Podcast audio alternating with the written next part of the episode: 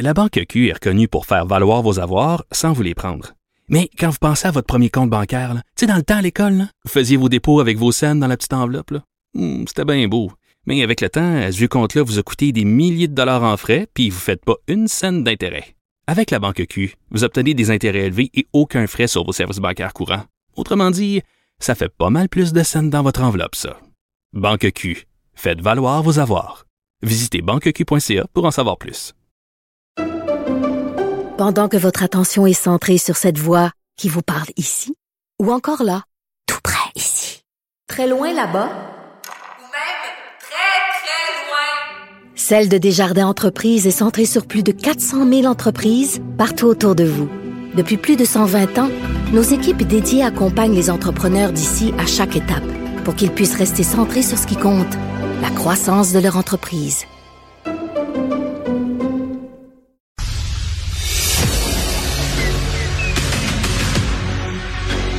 Emmanuel Latraverse. J'ai pas de problème philosophique avec ça. Mario Dumont. Est-ce que je peux me permettre une autre réflexion? La rencontre. Ça passe comme une lettre à la poste. Il se retrouve à enfoncer des portes ouvertes. là. La rencontre La Traverse. Dumont. Bonjour Emmanuel. Bonjour. Alors, euh, le dossier de l'ingérence chinoise, je comprends qu'on vient tout juste d'avoir le rapport du groupe de fonctionnaires, le rapport que M. Trudeau avait promis sur euh, l'ingérence potentielle dans les élections de 2021. Ça répond aux questions? Oui, c'est fini, Mario, on n'en parle plus maintenant. Ah ouais? Il n'y a, y a plus de problème. Oui, oui, oui, parce que, et je te cite, nous n'avons pas détecté d'ingérence étrangère menaçant la capacité du Canada de tenir des élections libres et justes. Alors, c'est OK. correct. Il y en a Mais plus est-ce de qu'ils problème. est-ce qu'ils ont abordé quand même dans quelques comtés ce qui s'est passé? Ben, écoute, il vient de sortir. En toute honnêteté, j'ai pas réussi à tout le lire. Ce qui m'a amusé, c'est qu'il y a une grosse partie de la réflexion qui est autour du fait du seuil à partir duquel on alerte le public. La recommandation, c'est de maintenir le seuil très élevé parce que si on alerte le public des tentatives d'ingérence, il y a un risque de déstabiliser l'élection. Puis quand on arrive à qu'est-ce qu'on fait si ça arrive dans une circonscription précise? Bling, bling, bling, bling, bling. C'est arrivé dans plusieurs circonscriptions précises, c'est documenté. Et là, au lieu de réfléchir au cas canadien, on nous donne l'exemple d'une circonscription aux États-Unis en 2020. Et la morale de l'histoire, c'est que euh, qu'il faut avancer prudemment, qu'on pourrait avoir une réflexion, mais qu'on sait pas comment procéder. C'est comme si c'est un l'impression que j'en ai là pour l'avoir parcouru, c'est que c'est comme si c'est un rapport qui avait été conçu dans l'état du débat sur l'ingérence étrangère au mois de septembre. OK? Avant que le gouvernement ne subisse le supplice de la goutte des révélations sur les nombreuses tentatives de la Chine, tant dans l'élection de 2019 et 2021. Donc, c'est comme un rapport qui est complètement à l'extérieur du débat actuel. Mais il n'y a pas, euh, pas une impression, euh, je sais pas, des auteurs du rapport, il n'y a pas une impression de, venir à la rescousse du gouvernement. Tu, veux un rapport qui est indépendant tout ça. Là, je sais pas, là, il sort à 5 heures moins 10 euh, quand le Globe Mail est à sa neuvième journée consécutive de sortir des dossiers sur les services secrets et les craintes d'ingérence. On a l'impression, en tout cas, c'est l'impression peut-être vraiment un hasard, mais que la sortie du rapport a été devancée pour des motifs politiques. Mettons que j'affirme ça, là. Je pense que tu peux être à l'aise d'affirmer ça. Ben là, mais c'est pas Pourquoi? supposé. Parce que ça fait des mois qu'on pose la question sur le rapport dont la publication est arrivée beaucoup plus tard. Hein. Le rapport sur l'élection de 2019 était vraiment arrivé un an après. Là, on est un an et demi plus tard. Puis jamais M. Trudeau a fait référence à la publication de ce rapport-là qui allait nous rassurer. Là. Puis Dieu sait qu'on s'en est fait poser des questions avant, euh, avant hier. Puis hier, il réfère au rapport, puis à, à fin d'après-midi aujourd'hui, euh, par magie, il sort. Puis il dit tout est correct. Puis c'est correct. C'est clair dans l'esprit du gouvernement qu'il allait, qu'il misait sur la publication de ce rapport-là pour calmer la tempête. Ceci étant dit, le problème, c'est que le bureau du premier ministre a eu la sublime, brillante idée sur Terre de nommer pour écrire le rapport un ancien haut fonctionnaire, Maurice Rosenberg, qui est très respecté. Je ne remets pas en question l'intégrité de cet homme-là. OK, on va mettre les choses au clair. Sauf qu'en quittant la fonction publique, il a été président de la Fondation Trudeau. Donc, il y a des liens avec la famille du premier ministre. Et, et selon les conservateurs, selon les conservateurs, là, il aurait été à la Fondation Trudeau au moment où la Chine, justement, ce que le Global Mail révèle ce matin, là, où la, des hauts dirigeants de compagnies chinoises ont voulu faire des dons pour se rapprocher de la Fondation Trudeau, c'est lui qui était là pour négocier ça. Exactement. Alors, je veux dire, c'est, comme, comme erreur de jugement, là, je veux dire, ça ne s'invente pas. Je veux dire, t'oserais même pas mettre ça dans une mauvaise comédie euh, politique, là, on s'entend.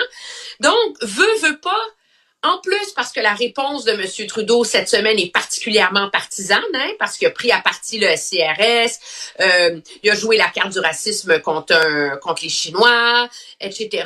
Puis là, en plus, on apprend qu'il y a une, appar- une apparence de conflit d'intérêts. Je pense que c'est, moi, je pense pas qu'il y en a un, mais il y a une apparence. Là, il y a comme entre la personne qui a choisi pour écrire le rapport et sa fondation familiale. Je te promets que demain matin, tous les partis d'opposition vont dire que ça suffit pas puis que ça calme pas les inquiétudes. Ouais. Je veux dire, c'est, c'est garanti, là. Ouais. Mais, mais euh, juste, euh, donc la thèse, si je comprends bien, ils disent pas qu'il n'y a pas d'ingérence. Ils disent qu'il n'y a disent- a pas assez d'ingérence pour s'inquiéter parce que ça n'a pas influencé le résultat global de l'élection. C'est même pas ça le langage qui est utilisé. OK, j'essaie de C'est pas saisir. pour, euh, c'est pas, pour qu'on ait un débat sur le sexe des anges, là, mais il dit n'ont pas détecté d'ingérence menaçant la capacité du Canada de tenir une élection libre et juste. Ça peut vouloir dire bien des choses, là, ça. Et moi, tant que j'aurai pas une étude de cas de comment les campagnes sur les médias sociaux, WeChat en particulier, des alliés de la Chine contre le candidat conservateur euh, en Colombie-Britannique, le candidat qui voulait justement euh, dépiquer un registre des agents étrangers au Canada. Euh, il y a une campagne hallucinante contre contre lui là où euh, on disait sur WeChat que son projet de loi allait forcer tous les Chinois au Canada à s'enregistrer. C'est comme dans l'Allemagne nazie là, tu sais. Euh, alors ça a causé un effet immense. Il a perdu l'élection. Si j'ai pas eu le temps de lire tout le rapport, mais moi, s'il n'y a pas une analyse précise de ce cas-là dans le rapport, Il manque quelque chose. ben, il manque quelque chose, Ouais. inévitablement. là. Bon, saga TikTok, euh, il s'en est passé en 24 heures. Mais non, mais ça, c'est. On, on, on est dans la même veine, là. Je veux dire, dans le, côté surréel de toutes ces, choses-là, le gouvernement bannit TikTok, dans un geste de courage face à la Chine, de tous les appareils appartenant au gouvernement fédéral. Parce que ça pose un risque à la sécurité nationale. Mais sur des questions d'ingérence électorale, face à une montagne d'allégations, la réponse, c'est faites, faites-vous-en pas, là, tout est sous contrôle. Il y a comme, il y a comme un gouffre immense entre un risque réel et avéré qui ne mérite pas une réponse plus proactive du gouvernement que ce qui est déjà en place et où les Canadiens ne méritent pas des réponses aux questions qu'ils ont, mais sur une application où il y a un fort potentiel de risque, ben là, on se drape dans le fait qu'on l'a banni. Je trouve ça, je trouve ça un peu drôle, tu sais. Ouais. Mais ceci étant dit, il fait, il fait bien de le faire. Puis je pense qu'il l'a fait Ouais. rapidement parce Mais- que ses alliés l'ont fait. Puis il y, en a un vrai risque, là. Mais là, Jack Metzing va faire quoi? Parce que là, il a dit qu'il prenait une pause. Là, je, je- je réfléchis à haute voix. Je comprends qu'il va, il aura pas le choix. là. sur son téléphone fourni par l'État, par le gouvernement canadien, son téléphone de chef de l'opposition, il va, y aura pas le choix. il va désinstaller l'application TikTok. Mais désinstaller l'application, ça ferme pas ton compte. Il y a toujours ces 800 quelques mille, avec presque 900 000 abonnés. Ça, écoute, ça vaut de l'or. Ça vaut des millions d'avoir un contact avec des jeunes, tout ça, des sympathisants euh, que tu nourris, puis qui vont voter pour toi. C'est c'est extraordinaire comme comme banque. Est-ce qu'il va sur un autre téléphone, soit s'acheter un appareil indépendant, qui, tu sais, un appareil où il n'y aura pas de courriel, juste un appareil pour faire du réseau, des réseaux sociaux? Est-ce que Chuck Metzing va résister à la tentation de rester sur TikTok d'une manière ou d'une autre pour le contact avec le pas public? Simple. C'est pas simple comme réponse, hein, parce que l'instinct serait de dire que il peut aller s'acheter un autre téléphone sur lequel il n'y a aucune autre application que TikTok.